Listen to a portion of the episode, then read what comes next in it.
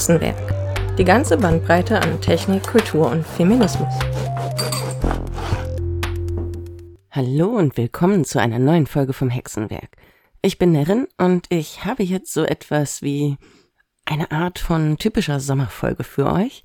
Und zwar eine Folge, die uns recht wenig Arbeit bereitet, aber dafür euch ein sehr wichtiges Thema serviert. Wir betreiben hier nämlich ein bisschen mh, hm, sinnvolle Zweitverwertung. Und zwar haben wir uns einen Talk ausgesucht, der bei der letzten Remote-Veranstaltung gelaufen ist, auf dem Firechonks-Event. Da hat nämlich Wi-Fi Cable über das Anti-Stalking-Projekt der Hexen geredet und dabei viele wichtige Punkte angesprochen. Zum einen eben, was grundsätzlich erst einmal die sozialen Aspekte von Stalking sind, dann aber vor allem auch, was die technischen, die digitalen Aspekte von Stalking sein können. Und ja, wie das Projekt sich so entwickelt hat und entstanden ist, weswegen es die Seite antistalking.hexen.org gibt, äh, die ihr auch in den Shownotes verlinkt finden könnt. Und ja, deswegen ohne viele weitere Worte schicke ich euch jetzt in diesen interessanten und aufschlussreichen Vortrag. Nach der QA hören wir uns nochmal kurz wieder.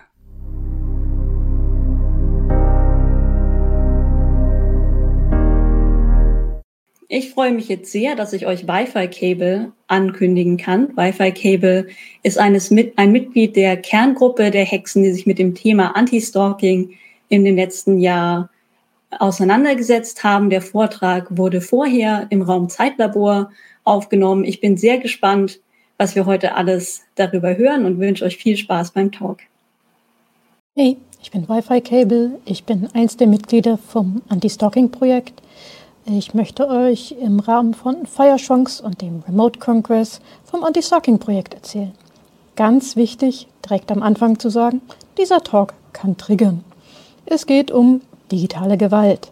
Das heißt, wenn es euch gerade nicht gut geht oder euch das Thema sehr belastet, überlegt euch, ob ihr jetzt ausschaltet. Dieser Talk wird aufgezeichnet, das heißt, ihr könnt ihn euch jederzeit später anhören, wenn es euch besser geht.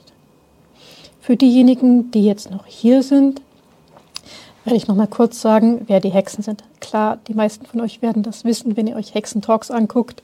Aber für alle anderen sage ich noch mal, dass die Hexen Hackerinnen aus dem CCC-Umfeld sind also das bedeutet äh, Frauen, Inter, Trans, Agenda und ähm, auch nicht-binäre Menschen. Und wir sind insgesamt über 500 Mitglieder im ganzen deutschsprachigen Raum verteilt.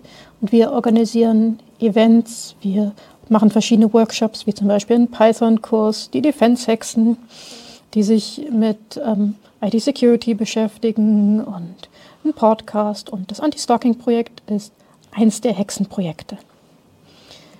Zuerst mal möchte ich euch kurz die Agenda vorstellen. Also das Erste, was ich davon klären will, ist die Frage, was ist Stalking überhaupt? Denn wenn wir von Cyberstalking oder Anti-Stalking reden, dann ist es natürlich sinnvoll zu wissen, was Stalking ist. Ähm, da die meisten von den Zuschauern eher technisch interessiert sind, ähm, möchte ich natürlich auf die technischen Aspekte davon eingehen. Und danach möchte ich von den Projektzielen vom Anti-Stalking-Projekt reden und ähm, auf das Prinzip technische Hilfe zur Selbsthilfe eingehen. Und ich möchte natürlich auch was über das Projekt an sich erzählen, also über die Durchführung und wie das genau aussieht mit Meetings und Technik und Beteiligten. Ich möchte über das Konzept der Webseite reden und ähm, da wir jetzt schon seit September online sind, haben wir auch erste Resonanz und erste Erkenntnisse aus dem Projekt gezogen. Darüber möchte ich auf jeden Fall auch reden, weil wir haben Kontakt zu verschiedenen Hilfestellen und auch zu Betroffenen. Und am Ende möchte ich auch noch mal ein bisschen über weiterführendes reden, also welche Schritte wir so als nächstes andenken und falls ihr das möchtet, wie ihr euch auch selbst beteiligen könnt. Aber jetzt erstmal zum Hauptthema. Was ist Stalking überhaupt? Also von Stalking kann nur dann die Rede sein, wenn eine Person sehr, sehr klar macht, dass er oder sie nichts mit einem anderen Menschen zu tun haben möchte und der andere Mensch das nicht respektiert. In meisten Fällen sogar sehr gründlich missachtet. Und die rein formelle Definition von Stalking ist, dass es ein wiederholtes Nachstellen ist, ein Belästigen, Bedrohen und Verfolgen einer Person. Das ist jetzt erstmal so juristisch aufgezählt nicht so verständlich, deswegen will ich das noch ein bisschen genauer erklären. Also belästigen bedeutet, dass eine Person, die klar gesagt hat, dass sie keinen Kontakt haben möchte, regelmäßig angerufen wird, dass E-Mails geschickt werden, dass Briefe geschickt werden, dass irgendwelche Internetbestellungen im Namen der Person aufgegeben werden, dass immer wieder ungewünschte Geschenke ankommen. Ähm, das Nachstellen bedeutet, dass sehr viele Informationen über die Person gesammelt werden und versucht wird, im Zweifelsfall der Person aufzulauern. Und verfolgen bedeutet halt auch, dass die Person dann tatsächlich physikalisch verfolgt wird. Ähm, was sind die Folgen von Stalking? Naja, die sind so ähnlich wie die Folgen von Mobbing. Das erzähle ich, weil relativ viele Personen im Chaos-Umfeld ein gutes Gefühl dafür haben, was Mobbing ist. Nun wird Stalking eher mit häuslicher Gewalt assoziiert. Das bedeutet, dass neben den psychologischen Folgen wie riesigen Stress halt auch oft eine körperliche Gefahr für die Personen besteht. Das ist ein großer Unterschied. Aber in jedem Fall und bei allen Betroffenen sorgt Stalking erstmal für Stress. Es macht Angst. Es sorgt für ein Gefühl von Bedrohung. Sehr viele Stalking-Betroffene kriegen Panikanfälle. Viele kriegen Schlafstörungen. Manche ziehen sich sehr aus ihrem sozialen Umfeld zurück, in der Hoffnung, dass sie dann dem Stalker oder der stalkenden Person auch aus dem Weg gehen. Und das kann mitunter zu Depressionen führen. Das sind alles ziemlich heftige Folgen. Deswegen ist es mir wichtig zu sagen, dass Stalking eine Form von Gewalt ist. Aber wen betrifft Stalking eigentlich? Also eine Polizeistatistik sagt, dass die meisten betroffenen Personen, die eine Anzeige stellen, weiblich sind. Aber auch die Polizei sieht, dass Stalking bei Personen jeden Alters, jeden Geschlechts und jeder gesellschaftlichen Schicht vorkommen kann. Wichtig ist zu sagen, wer auch immer gestalkt wird, es ist nicht die Schuld dieser Person. Das ist wichtig zu sagen, weil viele Menschen, die gestalkt werden, sich dafür irgendwie verantwortlich fühlen. Und ähm, nein, die Ausführenden sind dafür verantwortlich. Aber wer sind die Ausführenden? Naja, auch Personen jeden Alters, jeden Geschlechtes und jeder gesellschaftlichen Schicht, aber leider überwiegend männliche Ex-Partner. Also Stalking kann während einer Beziehung vorkommen, also die komplette, der Versuch, die komplette soziale Interaktion und alles, was ein Mensch tut, zu überwachen.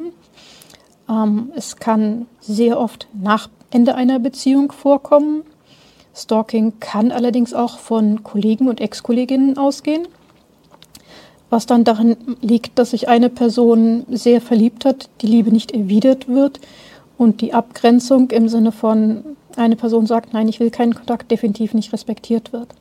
Stalking kann auch unter Verwandten vorkommen, meistens wenn ein erwachsenes Kind sagt, dass es mit den Eltern nichts zu tun haben will oder nur Abstand haben will und die Eltern das nicht akzeptieren können. Manchmal passiert Stalking auch unter Fremden. Also ähm, besonders wenn eine Person im Rampenlicht steht und sehr viele Fans und Follower hat, kann es sein, dass manche von diesen Fans und Followern sich ähm, sehr falsch verhalten und das Verhalten dann irgendwann als Stalking einsortiert werden kann. Ich versuche hier meistens von Stalking ausführenden geschlechtsneutral zu reden, aber da die meisten Personen, die Stalking betreiben, tatsächlich männlich sind, kann es sein, dass ich manchmal auch von den Stalkern rede. Ja, nachdem wir jetzt die sozialen Aspekte hatten und ja, es gibt Gründe, warum Stalking strafbar ist, möchte ich ein bisschen über die technischen Aspekte reden. Also, um eine Person zu stalken, braucht die Person, die stalken möchte, natürlich Informationen. Früher lief das so, dass halt ähm, die Mülltonne durchwühlt wurde zum Beispiel, um zu gucken, ob da irgendwelche Daten drin sind, irgendwelche Adressenbriefe, irgendetwas. Dass äh, bei den Nachbarn geklingelt wurde, um die zu fragen. Dass bei Freunden und Verwandten nachgefragt wurde, was die Person macht. Teilweise sogar bei Ärzten und Ämtern nachgefragt wurde, krasserweise. Aber ähm, mittlerweile hat fast jede Person ein Handy. Und wir wissen alle, dass Handys Daten sammeln. Das heißt, es ist viel leichter geworden, herauszufinden, mit wem eine betroffene Person Kontakt hat. Es ist viel leichter zu sehen, was eine Person in den sozialen Medien postet, weil da geben sehr viele Menschen sehr viele Informationen ja freiwillig frei. ähm, ist es durch Technik auch viel leichter zu wissen, wo sich eine Person aufhält. Ich meine, so ein Smartphone ist im Prinzip ein kleiner Computer mit einem Haufen Sensoren, also GPS, Kamera, Mikrofon, Bewegungssensor. Ähm, dieser kleine Computer ist immer online. Er hat sehr viele Daten. Er hat ein kleines offenes SDK, also Software Development Kit, was bedeutet, dass sehr viele Menschen dafür irgendwelche Programme und Apps entwickeln können. Und prinzipiell finde ich das eine tolle Idee. Also ähm, die Möglichkeiten, dass man damit Apps entwickeln kann und sehr viele Apps, die sehr vielen Menschen das Leben leichter machen. Nur ähm, es gibt eine Sache, bei der ich mir echt wünschen würde, dass niemand jemals eine App dafür entwickelt hätte, und das ist Stalking. Ich wusste, dass es Stalking-Apps gibt und so rein abstrakt und dachte, mal gucken, ob ich eine davon finden kann. Feststellung, das war viel zu einfach. Ich musste nicht in irgendwelche dunklen Ecken vom Dark Web gehen. Ich musste nicht irgendwie stundenlang suchen, weil es irgendwas Illegales ist. Nein. Nach wenigen Minuten Google-Suche hatte ich viele Listen wie ähm, die zehn besten Stalking-Apps und ähm, Apps against Cheating Wife und ähm, überprüfe die Treue deiner Partnerin und ähnliche Dinge. Und ähm, die Werbeversprechen dieser Apps sind wirklich krass.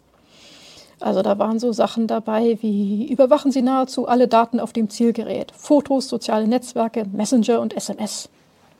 Ähm, Manche haben eine schöne Web-GUI, wo sie dann gleich eine Karte einblenden und den aktuellen Standort der Person bzw. deren Handy, was ja oft dasselbe ist, dann mit einblenden. Und einen realistischen Bewegungsverlauf der Person auf der Karte zeigen. Und ähm, sie bieten statistische Auswertungen der Anrufe an. Also sie gucken sich die Anrufmetadaten an, gucken, mit wem wie lange telefoniert wurde, was die häufigsten angerufenen Telefonnummern sind. Ähm, Manche dieser Stalking-Apps bieten auch an, dass man den kompletten Browserverlauf der Person einsehen kann. Und damit sofort weiß, auf welchen Seiten die Person unterwegs war und gesurft hat und überhaupt. Manche dieser Apps bieten auch an, dass die Einrichtung auf dem Zielgerät sehr, sehr einfach ist, solange man Zugang hat. Und sie bieten sogar einen Telefonsupport an, wenn jemand mit der, mit der Anleitung zum Einrichten nicht klarkommt. Manche sagen, dass es eine kostenlose Probeversion gibt und dass man für die kostenlose Probeversion das Gerät noch nicht mal routen müsste. Was natürlich bedeutet, dass man für die Premium-Version, die dann Geld kostet, das Gerät routen muss. Manche dieser Apps sagen auch, dass man ähm, die App ohne Zugang zum Gerät installieren könnte, nur über die iOS Cloud. Aber ich vermute, das sind dann die Funktionen, die es nicht in der Premium-Version gibt, für die man das Gerät routen müsste. Da muss ich mich aber ehrlich gesagt nochmal genauer informieren, was da genau geht und was nicht geht. Ähm, manche Apps werben auch damit, dass man jederzeit das Mikrofon einschalten kann, um die Umgebung der Person abzuhören oder die Kamera. Ich vermute, dass die Kamera aus der Hosentasche nichts bringt, aber dass jederzeit ein Mikrofon eingeschaltet werden kann, finde ich schon beängstigend. Ähm, manche Apps werben auch sehr explizit damit, dass sie einen Keylogger installieren, was ich echt spaßbefreit finde. Also je länger ich diese Webseiten durchgelesen habe, desto wütender wurde ich ehrlich gesagt. Weil die behandeln das so, als wäre Stalking von einer Person das Selbstverständlichste und das Natürlichste auf der Welt. Und dass doch jeder einfach nur ein Recht hätte zu wissen, ob er oder sie ihm treu ist. Und ähm, ja, als ich mich länger mit dem Thema beschäftigt habe, habe ich festgestellt, dass es nicht nur explizite Apps zum Stalken gibt, sondern dass auch ganz andere Features von Smartphones missbraucht werden können.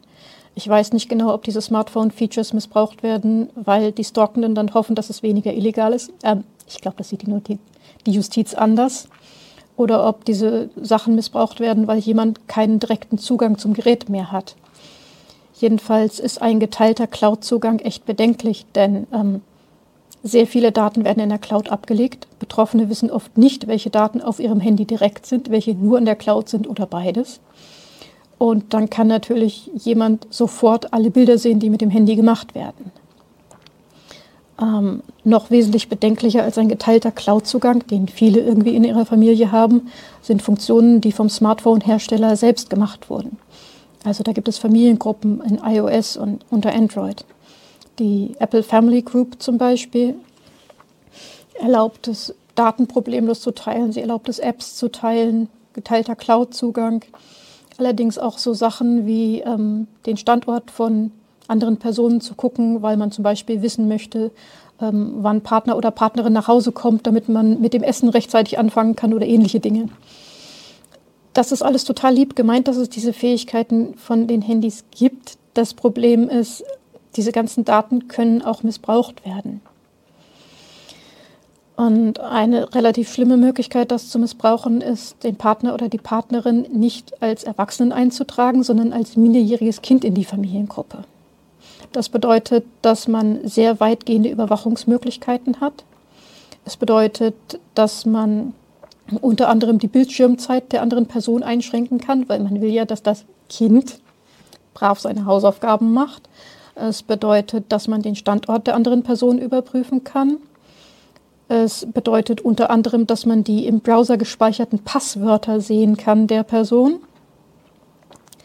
Und ähm, manchmal glaube ich, dass die Entwickler von diesen Betriebssystemen echt sorglos waren.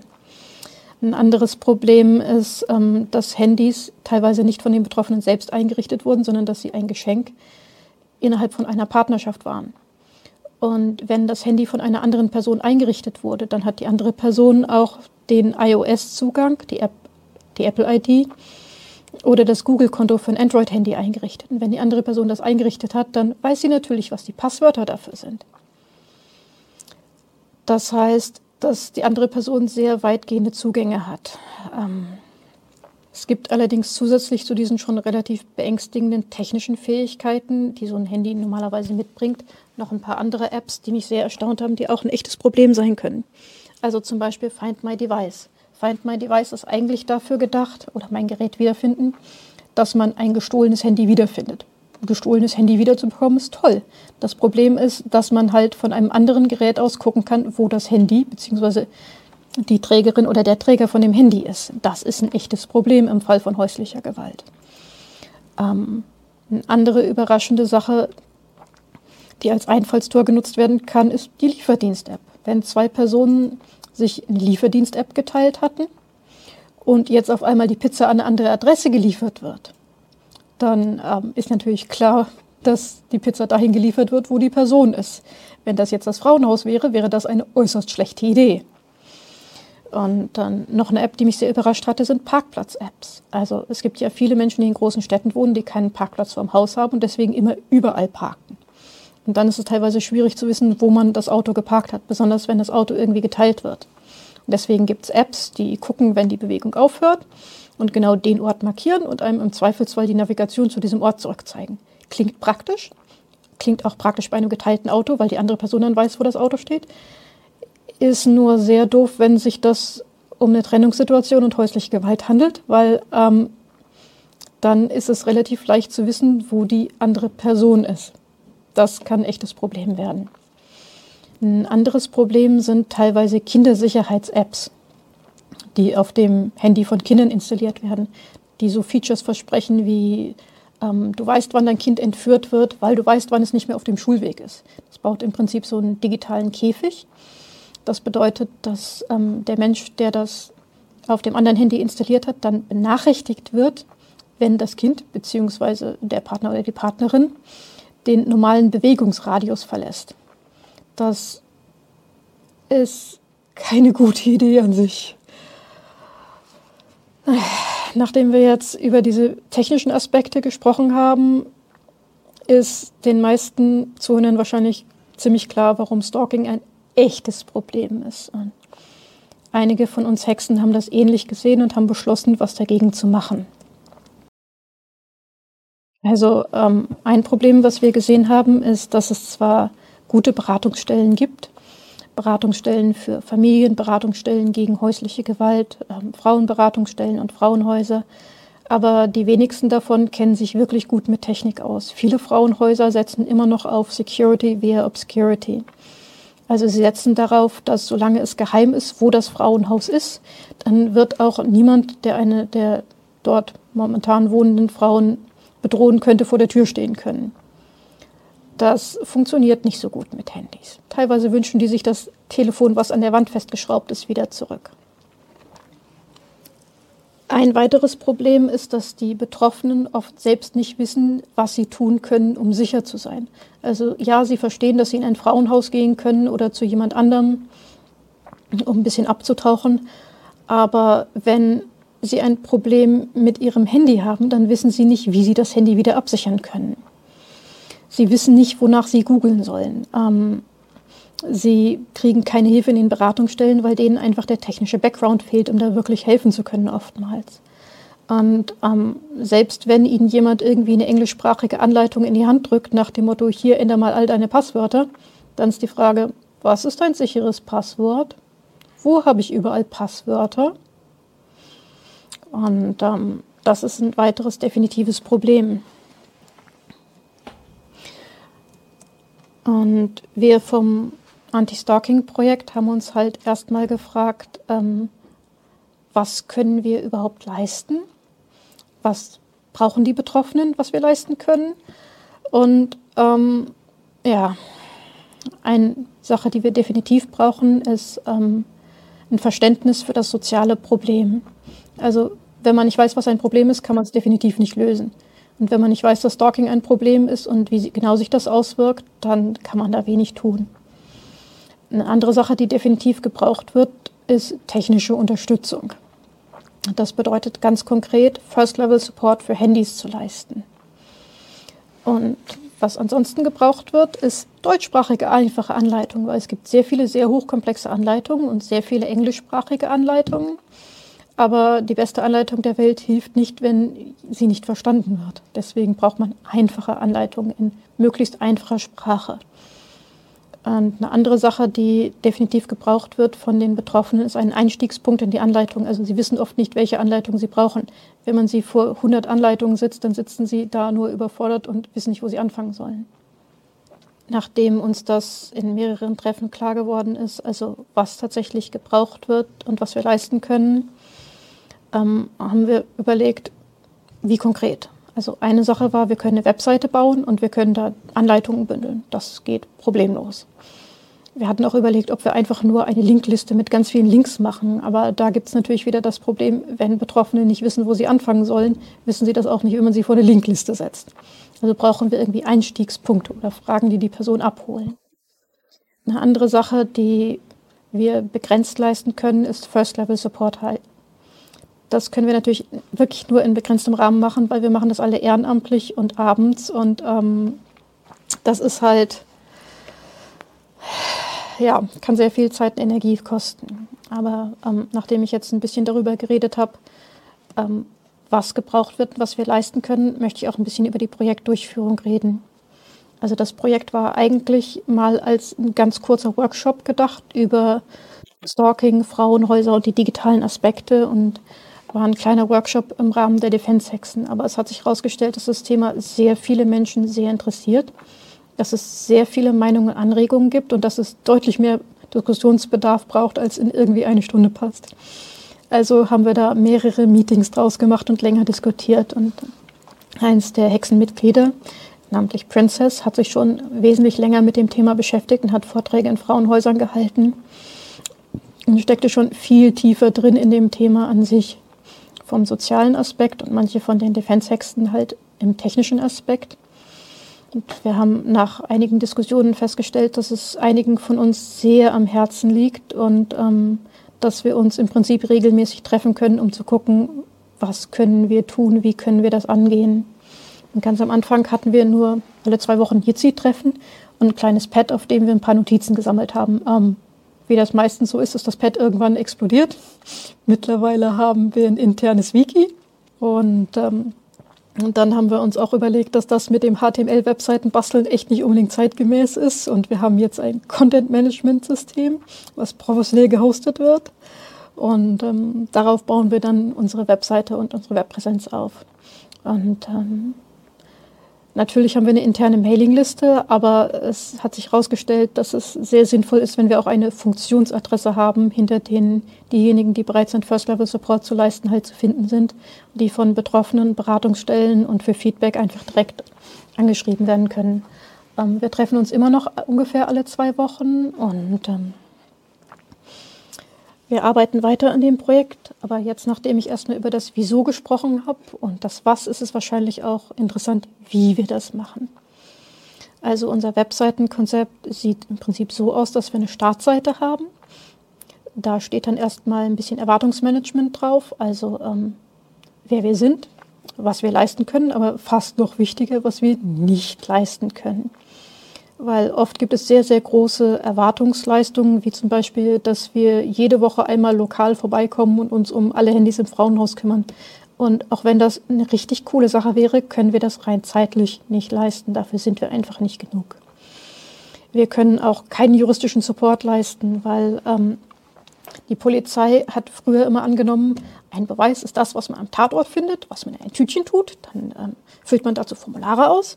Und ähm, wenn man das dann alles bearbeitet hat, dann kann man das der Justiz vorlegen und die kann dann aufgrund von dem Inhalt von dem Tütchen jemanden verurteilen. Es klappt bei Handys so eher nicht. Also ähm, sie nennen das mittlerweile den Tatort Internet und die Erfahrung zeigt, dass sie da oft sehr lange ermitteln und dass sie nicht die technische Expertise haben, um alle Fälle schnell zu bearbeiten. Aber wir können das halt nicht für die Polizei übernehmen, weil das nicht unser Fachgebiet ist. Was unsere Webseite ansonsten noch hat, ist ähm, Problembeschreibungen bzw. Einstiegsfragen, die Menschen helfen sollen, die richtige Anleitung für sie zu finden. Äh, wir haben natürlich auch ganz klassische Linklisten von Vereinen und Beratungsstellen, die versuchen, Betroffenen von häuslicher Gewalt und Stalking weiterzuhelfen. Wir haben auch eine Suche eingebaut, die auf einer Tagwolke im Prinzip basiert, damit mehr Anleitungen, die relevant sind, gefunden werden sollen. Und wir haben etwas, was wir als Notausstiegsknopf oder Notausstiegsbutton bezeichnen. Und dazu werde ich euch gleich noch was zeigen. Also, so sieht die Webseite an sich aus. Ähm, das sieht man, ist in denselben Bonbonfarben wie die Folien gehalten, deswegen sehen die Folien so aus. Und ähm, es sieht überhaupt nicht wie eine absolut nüchterne Gebrauchsanweisung aus, weil wir den Betroffenen nach Möglichkeit nicht noch mehr Angst machen wollten und sie, soweit das möglich ist, nicht überfordern wollten. Und da sieht man oben in den kleinen Kästchen die Einstiegsfragen und ähm, darunter sieht man dann ähm, das Erwartungsmanagement, was wir betreiben, also äh, wozu diese Webseite und wer wir sind und so weiter. Und ähm, dieses kleine rote Ausrufezeichen am Rand wird wahrscheinlich später noch ein Notausstiegssymbol. Das ist unser Notausstiegsknopf. Also das ist das Ding, worauf man klickt und es führt einen sofort auf irgendeine unverfängliche Seite weiter. Das haben wir gemacht, weil wir davon ausgehen, dass es Menschen gibt, die sich noch in einer akuten Bedrohungssituation befinden und noch mit der Person, die sie bedroht, zusammenwohnen. Und ähm, die würden dann nicht wollen, dass ähm, es wieder Streit gibt, weil die Person mitgekriegt hat, dass sie jetzt auf irgendwelchen Seiten waren zum Thema, äh, wie kriege ich meinen Stalker von meinem Handy runter. Deswegen wird, wenn eine Person auf diesen Knopf drückt, auch ähm, die IP-Adresse von der Person serverseitig für ein paar Minuten geblockt. Das heißt, ein Zurück-Button sorgt auch nicht dafür, dass man wieder zurück auf die Webseite kommt, falls da irgendwie jemand sehr kontrollierend ist. Nun gut, unsere Webseite ist jetzt seit September tatsächlich online. Und wir haben natürlich deswegen auch erste Erkenntnisse und Resonanzen bekommen. Also wir haben aus der Hacker-Community sehr großes, überwiegendes Feedback was sehr positiv war, bekommen. Sehr viele Menschen sind froh, dass wir das haben. Ähm, viele Beratungsstellen scheinen sich zu freuen, dass es jetzt endlich eine Webseite gibt, damit sie nicht, nicht googeln müssen, wenn eine betroffene Person vor ihnen ist, um zu versuchen, irgendwie Anleitungen zu finden, die passen. Und wir haben auch erste E-Mails von Betroffenen bekommen. Das freut mich persönlich sehr. Und aus diesen E-Mails haben wir gelernt, dass es sehr wichtig ist, die Person erstmal zu fragen, was möchtest du überhaupt? Also natürlich ist es wichtig, der Person Gehör zu schenken und sich gründlich die seitenlange E-Mail durchzulesen und da auch sehr empathisch zu reagieren. Äh, letztendlich haben wir zwei Möglichkeiten. Also wir können entweder strafrechtlich gegen den oder die Stalkerin vorgehen oder wir können versuchen, das Handy zu sichern und dafür zu sorgen, dass die Person Ruhe hat. Leider können wir nicht beides gleichzeitig machen. Weil wenn Stalking angezeigt wird, bedeutet das, dass das Handy erstmal bei der Polizei liegt, bis sich die Polizei damit auseinandergesetzt hat. Und das kann unter Umständen ein paar Monate dauern. Man muss auch wissen, dass die Tatsache, dass man Stalking angezeigt hat, nicht unbedingt bedeutet, dass es zu einer Verurteilung kommt. Also ja, es ist mittlerweile eine Straftat und das ist gut.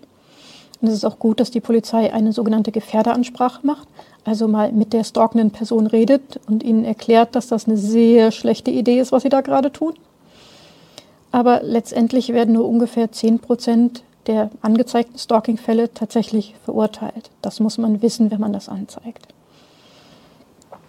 Das liegt oft daran, dass die Polizei nicht hundertprozentig rechtssicher beweisen kann, dass das, was auf dem Handy drauf ist, tatsächlich von der Person kommt oder dass die stalkende Person tatsächlich das Handy benutzt hat, um einer anderen Person nachzustellen.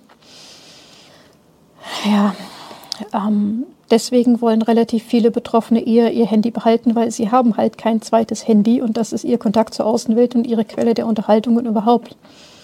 Das bedeutet, wir können natürlich auch anbieten, dass die Person ihr Handy behält, dass man ähm, verschiedene Schritte durchnimmt, um das zu sichern. Also zum Beispiel ähm, bei allen Kontos ähm, das Passwort ändert und dass man den Standort ausstellt und dass man guckt, ob irgendwelche komischen Apps drauf sind. Und wenn gar nichts hilft, halt alle Daten einmal sichern, Handy platt machen, auf Werkseinstellungen, Daten wieder drauf. Das ähm, sorgt meistens dafür, dass die Betroffenen Ruhe haben. Manchmal kann es ein bisschen schwierig sein, weil wenn ein Gerät geroutet ist oder ein Keylogger installiert ist, muss man vorsichtig sein. Also zum Beispiel die Passwörter nicht vom Handy selbst aus ändern, sondern auf einem sauberen Computer zum Beispiel in der Stadtbibliothek gehen und da ändern. Aber ähm, generell reicht Handy platt machen, Daten wieder drauf spielen. Und jetzt so ein bisschen mehr Detail zu dem, was wir da so an First-Level-Support gelernt haben. Wie schon erwähnt, Betroffene haben oft einen sehr großen Gesprächsbedarf, weil es ihnen gerade gar nicht gut geht mit der Situation. Sie haben teilweise ein magisches Verständnis von Technik. Also ähm, das bedeutet einerseits, dass sie davon ausgehen, dass wir ihr Handy sofort magisch reparieren können aus der Ferne und dafür sorgen können, dass äh, die Stocknen angezeigt werden und für Gerechtigkeit gesorgt wird. So ein bisschen, als wären wir Hollywood-Hackerinnen, die ohne Vorbereitung innerhalb von fünf Minuten gleich mal eine ganze Stadt hacken können. Das klappt leider nicht so gut. Ähm, Manche der Betroffenen verstehen auch die Technik von Handys relativ schlecht. Also zum Beispiel machen sie sich Sorgen, dass äh, sie gestalkt werden, weil der Akku schneller leer geht. Nur kann der Akku schneller leer gehen, weil irgendwelche neuen Apps installiert wurden. Der Akku kann ja auch wegen Stalking schneller leer gehen, aber er kann auch schneller leer gehen, weil einfach nur die Bildschirmhelligkeit weiter hochgestellt wurde oder weil ähm, Handy und Akku alt sind. Und wenn Handy und Akku alt werden, kommt es zu vielen weiteren technischen Defekten, die man tatsächlich ausschließen muss, bevor man davon ausgehen kann, dass ähm, die ganzen Anleitungen gegen Stalking weiterhelfen. Ähm, ansonsten, wie schon erwähnt, wissen Betroffene oft nicht, welche Anleitungen sie brauchen. Das heißt, dass wir erstmal eine E-Mail kriegen und dann Links schicken, welche Schritte unternommen werden können. Es gibt allerdings auch Betroffene, die sehr große Ängste, Nöte und Sorgen haben, aber nicht unbedingt ein technisches Problem. Also noch nicht mal das technische Problem, dass das Handy alt wird oder die Bildschirmhelligkeit hochgegangen ist, sondern eher das große Gefühl, verfolgt zu werden. Ich möchte jetzt nicht über konkrete Fälle reden, aber wenn jetzt zum Beispiel jemand große Angst hätte, von den Aliens verfolgt zu werden, dann könnten wir da mit Anleitungen zum Passwort ändern echt nichts bewirken. Okay, zumindest schaden wir der Person nicht, wenn sie jetzt ein sichereres Passwort hat. Klar. Aber das Problem, was die Person hat, ist dann kein technisches Problem, bei dem wir ihm oder ihr helfen können. Ähm, als nächstes möchte ich ein bisschen über unsere weiterführenden Schritte und nächsten Schritte reden. Also, dass wir eine Webseite haben, ist schön und gut, aber wirklich wichtig ist natürlich, dass die Webseite auch gefunden wird. Deswegen arbeiten wir an Promomaterial, also Flyer und Sticker. Denn wir gehen davon aus, dass viele eher analog arbeitende Frauenhäuser tatsächlich das hilft, wenn sie einen Flyer in der Post haben, den sie jemandem in die Hand drücken können, wo dann eine Webadresse draufsteht. Ähm, wir wollen auch an Stickern arbeiten, weil ähm, alle Menschen im Chaos-Umfeld lieben Sticker und das bedeutet halt auch, dass die Webseite und die Anleitung darin und hoffentlich auch das Problem dahinter bekannter wird. Wir hoffen auch, dass wir in Zukunft die Seite in anderen Sprachen zur Verfügung stellen können, denn äh, nicht alle Betroffenen, die in Deutschland leben, haben Deutsch als Muttersprache. Das bedeutet, wenn wir das auch noch in Türkisch, Polnisch, Russisch, Ukrainisch tun könnten, wäre das sehr gut. Ähm, was wir weiterhin noch tun, wir müssen die technischen Inhalte überarbeiten. Also es gibt natürlich immer wieder neue Versionen von Android und iOS. Und dann kann es sein, dass so einfache Sachen wie den Standort ausschalten jetzt auf der Benutzeroberfläche ganz anders aussieht. Das heißt, wir brauchen neue Screenshots und eine neue Anleitung. Und es gibt natürlich auch immer wieder neue Schwachstellen. Und ähm, da macht es auch Sinn, wenn wir uns damit auseinandersetzen und uns überlegen, ob wir dafür eine Anleitung schreiben und wie wir sie formulieren können. Wir werden weiterhin natürlich Beratung ehrenamtlich per E-Mail machen, soweit das irgendwie möglich ist und First-Level-Support spielen. Ähm, wir planen auch in Zukunft mehr Vorträge und Schulungen zu machen, also vor Ort und remote, damit das Problem bekannter ist und damit die Ansätze bekannter werden. Aber ähm, wir sind ja nicht die Einzigen, die was gegen das Problem tun können. Ich nehme an, dass manche Personen, die sich diesen Talk jetzt angehört haben, verstanden haben, wie schlimm das Problem an sich ist und auch das Bedürfnis haben, irgendwas tun zu können. Und es wäre echt nicht fair, jetzt einfach alle hängen zu lassen und, oder zu behaupten, wir tun alles. Also ähm, man kann uns vom Anti-Stalking-Projekt auf jeden Fall helfen. Eine Sache, die wir immer brauchen, sind Informationen. Also ähm, Links zu interessanten Artikeln, Feedback zur Webseite. Ist irgendein Link bei uns kaputt? Kann man irgendetwas einfacher erklären? Sagt es uns einfach. Ähm, Funktionsadresse steht da, schreibt uns. Ähm, was wir auch definitiv brauchen können, ist Menschen, die Awareness schaffen. Einfach nur ähm, wissen, dass das ein Problem ist mit dem Stalking und mit den Handys und mit anderen drüber reden.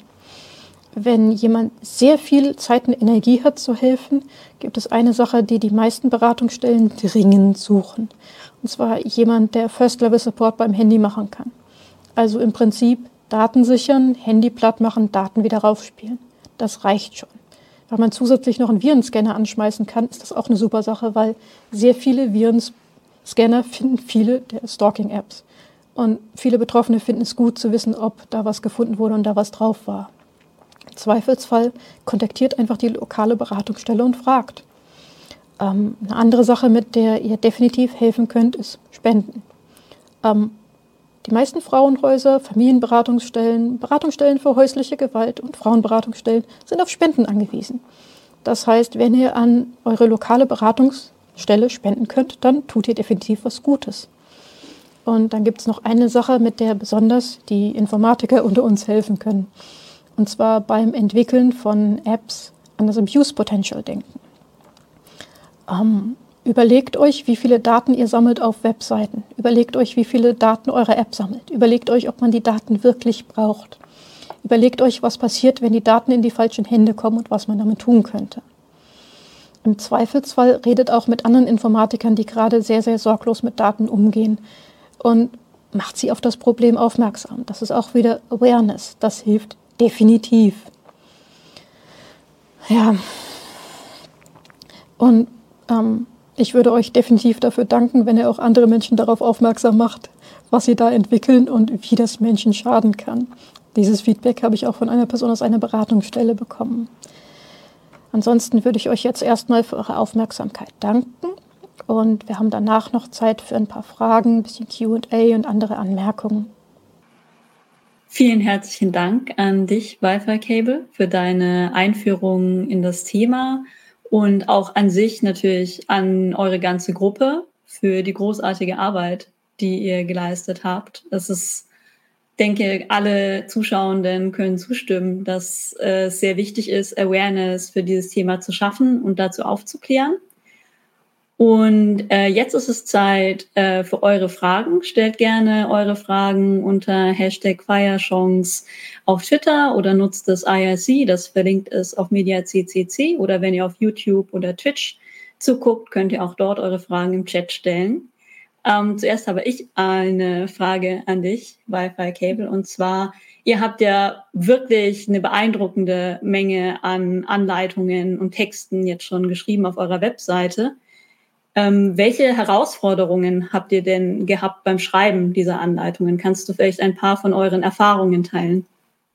Also die größte Herausforderung meiner Meinung nach ist, wenn man zu tief in Informatik steckt, wie erklärt man in sehr, sehr einfachen Worten, wo man zum Beispiel ein Passwort ändern muss, was ein sicheres Passwort ist und alle anderen technischen Aspekte.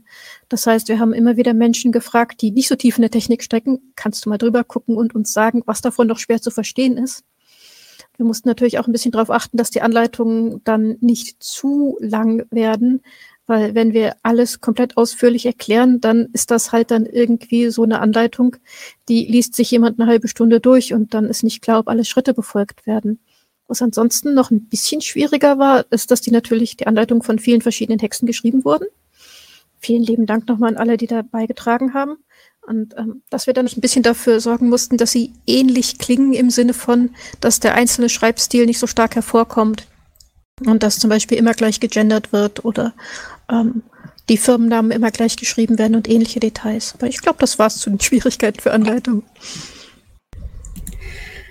Ja, das heißt, ihr braucht wahrscheinlich auch immer wieder Unterstützung, kann ich mir vorstellen, gerade beim Drüberlesen. Ja, auf jeden Fall. Und das ist vielleicht auch eine Frage, die sich einige gestellt haben ähm, beim Anschauen des Talks. Ne? Was können wir denn tun ne? als Erfahrungskreise, Gruppen, Projekte, technisch Interessierte oder vielleicht auch ForscherInnen, die zuschauen. Ähm, was kann jeder Einzelne, jeder Einzelne tun, um mehr für das Thema voranzubringen oder auch um euch spezifisch zu unterstützen? Ähm, da gibt es tatsächlich verschiedene Sachen, die wurden sogar schon im Talk erwähnt. Moment. Ähm, man kann mit sehr verschiedenen unterschiedlichen Sachen helfen. Also einmal ist natürlich, wenn man sich die Webseite anguckt und was auffällt, Bescheid sagen. Also wenn zum Beispiel ein Link tot ist oder wenn sich eine Benutzeroberfläche von irgendeiner neuen Android- oder iOS-Version komplett unterscheidet und ähm, zum Beispiel so der Standort woanders ist oder ähm, das hilft uns ungemein. Ähm, wenn jemand Rechtschreibfehler auch noch findet, hilft auch definitiv. Ähm, was ansonsten sehr hilfreich ist, ist, viele Frauenberatungsstellen und Frauenhäuser sind auf Spenden angewiesen. Ähm, also nicht nur Geldspenden, sondern auch alte Handys können extrem nützlich sein. Aber da sollte man einfach mal im Zweifelsfall nachfragen, was sie brauchen. Und ähm, was Nerds, Informatiker und Co. natürlich noch machen können, ist, ähm, wenn sie Apps entwickeln, vielleicht mal an das Abuse Potential denken. Also besonders wenn sehr, sehr viele Daten gesammelt werden und sie nicht gelöscht werden. Ähm, überlegt euch, was passiert, wenn die Daten in falsche Hände kommen. Überlegt euch, was kann passieren, wenn zum Beispiel eine Situation von häuslicher Gewalt ist und jetzt ähm, eine Person sehr viele Daten über die andere Person hat.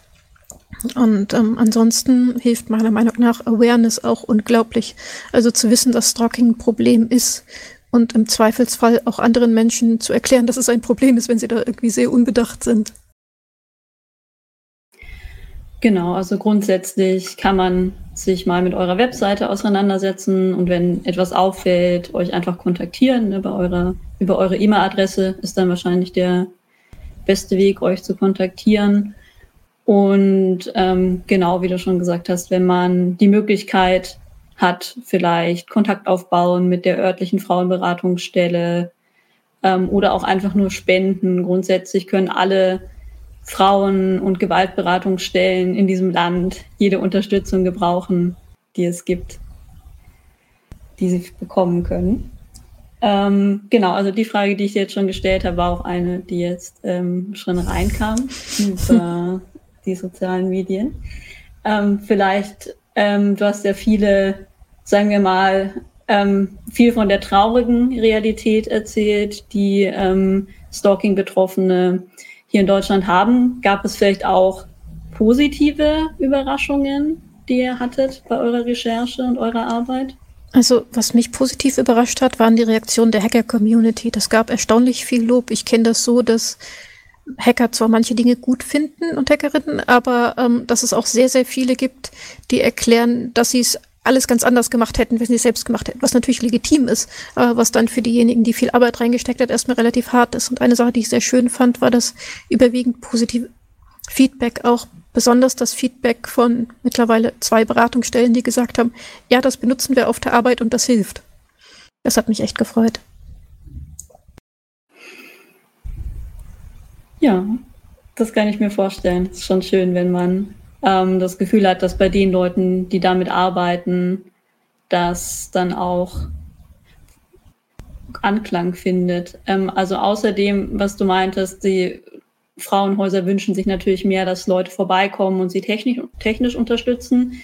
Aber gab es auch schon Anfragen für mehr Anleitungen zu einem spezifischen Thema, was ihr vielleicht noch gar nicht so gesehen habt, aber was die Menschen, die direkt mit den Betroffenen arbeiten, gesehen haben, dass da noch mehr Bedarf ist? Also da kommt immer mal wieder was rein. Jetzt gerade zum Beispiel wird an einer Anleitung zu Teamviewer gearbeitet, weil mit Teamviewer hat man ja auch per Remote Zugriff auf ein Gerät zum gewissen Grad und ähm, das heißt, wir schreiben ein bisschen was dazu, woran man erkennt, ob ein Teamviewer-Session jetzt aktiv ist und ähnliche Dinge. Mhm. Ah, hier haben wir, genau. Also es ähm, gab jetzt hier auch nochmal eine Frage zu ähm, der Reaktion auf eure Aktivitäten und du hast ja jetzt auch viel über unterstützende und positive Erfahrungen gesprochen. Gab es auch negative Erfahrungen? Also bisher erstaunlicherweise wenig. Also ähm, klar kriegen wir ab und zu Spam auf unserer Kontakt-Mailing-Liste, das ist absolut normal. Aber das kann man echt nicht als negative Erfahrung nennen. Nein. Ähm, Bisher hat sich davon scheinbar noch niemand sehr auf die Füße getreten gefühlt, was ich sehr angenehm finde und ich bin mal gespannt, ob das so bleibt. Ja, das hoffe ich auf jeden Fall, weil ihr habt ja so schon genug Arbeit, da muss man nicht noch mit ähm, der emotionalen Belastung durch so Angriffe was umgehen. Ich dazu noch sagen kann, ist, dass es mich überrascht hat, dass manche der Personen, die sich bei uns melden, ähm, die Personen sind, die kein technisches Problem hatten, die ich in dem Talk erwähnt hatte. Also Personen, die sich sehr große Sorgen machen und ein legitimes Problem haben, keine Frage. Aber ihr Problem ist halt eher in Technikverständnis oder in ähm, anderen pro gesundheitlichen Problemen als in der Tatsache, dass sie tatsächlich verfolgt werden. Das hatte mich ehrlich gesagt überrascht. Also es, du hast das Gefühl, dass es an sich noch eine Anlaufstelle geben sollte für andere Probleme als äh, Nein, Stalking? Ich oder? denke, an sich gibt es diese Anlaufstellen schon, aber die Betroffenen möchten da nicht so gerne hin, weil, ähm, wie soll ich das freundlich und fair formulieren? Manche hoffen, dass wir beweisen können, dass wirklich jemand hinter ihnen her ist und dass sie sich nicht unbegründet Sorgen machen und dass sie nicht vielleicht langsam etwas weiter entfernt von der Lebensrealität aller anderen Menschen sind. Ah, okay, verstehe. Ja, das kann ich mir auch vorstellen, dass es nicht einfach ist, damit umzugehen. Ähm, wie geht ihr da intern im Team damit um? Also wir besprechen natürlich jede Mail, die wir kriegen im Team und ähm, wir nehmen jeden Menschen ernst, egal was das Problem ist. Und wir sagen Menschen halt sanft, dass wir erstmal alle technischen Probleme ausschließen müssen. Und ansonsten bitten wir dann Personen, ob sie sich vielleicht Hilfe für die Belastung in der Situation suchen können. Mhm. Genau, aber für euch selber in Bezug auf Umgang mit den Belastungen, die das möglicherweise hat, ähm, habt ihr da schon irgendwie Ideen? Mhm. Also im Prinzip hilft es mir zumindest immer ungemein, mit den anderen im Projekt zu reden. Ich hoffe, das geht den anderen auch so. Ja.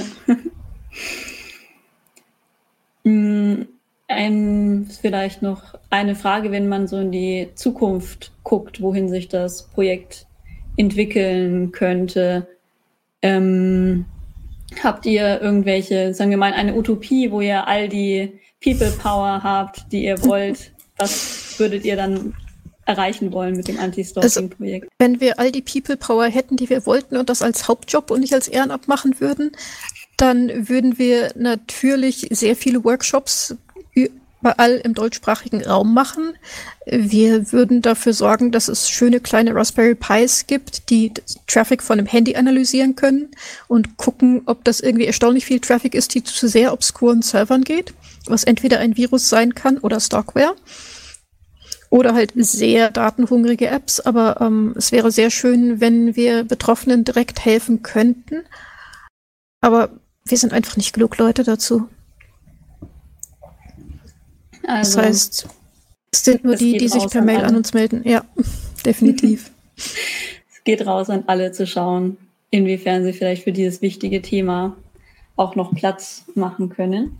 Ich habe hier auch noch mal noch mal eine Frage bekommen. Anscheinend ist diese Frage mit, wie achtet ihr euch auf euch selbst bei diesem Thema und auf eure mentale Gesundheit, wohl eine, die auch die Zuschauenden beschäftigt. Also wenn du mhm. vielleicht noch was dazu teilen möchtest. Also das ist tatsächlich nicht immer einfach. Ähm, wir haben noch keine perfekte Lösung dafür. Ähm, eine Sache, die viele von uns machen, ist tatsächlich während Meetings irgendwie Handarbeit und Co., weil das unglaublich stabilisierend für manche von uns ist. Und ähm, wenn wir eine Gruppe von Frauen sind, die sich irgendwie nach Feierabend trifft, dann können wir es uns auch bequem machen und ähm, das tun, was uns gut tut. Eine andere wichtige Sache, die wir machen, ist natürlich intern jedem und jeder zu sagen, äh, nein, nicht schuldig fühlen, wenn du weniger geschafft hast, als du vorhattest. Das ist Ehrenamt, das ist ein hartes Thema. Jede macht das, was sie kann und das, was sie nicht zu sehr belastet. Das ist relativ wichtig. Genau, also auf eine gute Atmosphäre achten und darauf achten, dass sich Menschen nicht überarbeiten bei einem Thema, was ihnen natürlich sehr am Herzen liegt, aber dass sie halt nicht, dem sie einfach nicht die ganze Kraft in ihrem Leben widmen können. Genau, dann gibt es vielleicht noch etwas, was du ergänzen möchtest oder vielleicht Dinge, die du denkst, dass sich Leute mehr fragen sollten, worauf sie mehr achten sollten in ihrem Alltag? denke, viele Menschen sollten ein bisschen mehr darauf achten, wo sie Daten hinterlassen, wie viele Daten sie hinterlassen und generell mal gucken, ob sie irgendwelche sehr datenhungrigen Apps haben oder sehr viele Daten auf einer Webseite lassen und das vielleicht nicht tun müssen. Ansonsten bin ich ein riesiger Fan von sicheren Passwörtern und Pins, auch auf dem Handy und auf dem Rechner. Und ähm, das würde ich sehr vielen Menschen raten, weil ähm, dann hätten wir nur noch die Hälfte aller Probleme. Eine andere Sache, die ich allen Menschen raten würde, auch wenn ich da wahrscheinlich zu dem falschen Publikum spreche, ist, beschäftigt euch zumindest grundlegend mit Technik. Also wenn jemand anderes euch das Handy einrichten muss, weil ihr das selbst nicht könnt und ihr der anderen Person dann nicht mehr traut, dann kann das sein, dass ihr ein echtes Problem habt. Deswegen ähm, traut euch, euch mit Technik zu befassen. Ähm, viel davon ist selbsterklärend. Es gibt viele Anleitungen online und wenn man nicht weiterkommt, kann man fragen. Aber traut euch selbst, euch mit Technik zu befassen. Macht euch da nicht abhängig von jemandem, der euch vielleicht nicht wohlgesonnen ist.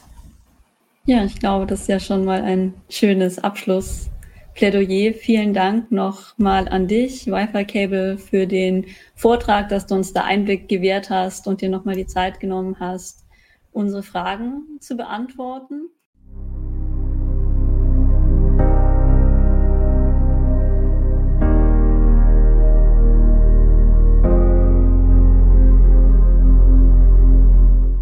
So, jetzt sind wir am Ende dieser Podcast-Folge, die das Thema Hexen gegen Cyberstalking, ein Bericht vom Anti-Stalking-Projekt geliefert hat. Und ich hoffe, ihr habt daraus interessante Sachen ziehen können und guckt euch vielleicht auch die Seite des Projektes mal an. antistalking.hexen.org, denn es ist immer gut, sich, ja, solche Themen im Blick zu haben, zu wissen, dass es das gibt, denn es könnte auch jemanden in eurem Freundeskreis betreffen. Von daher ist es eigentlich immer gut, sich über so etwas zu informieren. Und deswegen haben wir dieses Thema auf jeden Fall unbedingt auch in den Podcast bringen wollen, um noch etwas mehr Reichweite dafür zu generieren. Und jetzt sage ich auf Wiedersehen und bis zum nächsten Mal. Wenn ihr uns wieder hören wollt, folgt uns gerne auf Mastodon unter hexen@chaos.social oder kommt auf unserer Webseite vorbei und informiert euch darüber, wer zum Beispiel die Hexen genau sind, falls ihr das noch nicht wisst. Da findet ihr alle Infos. Bis dann. Tschüss.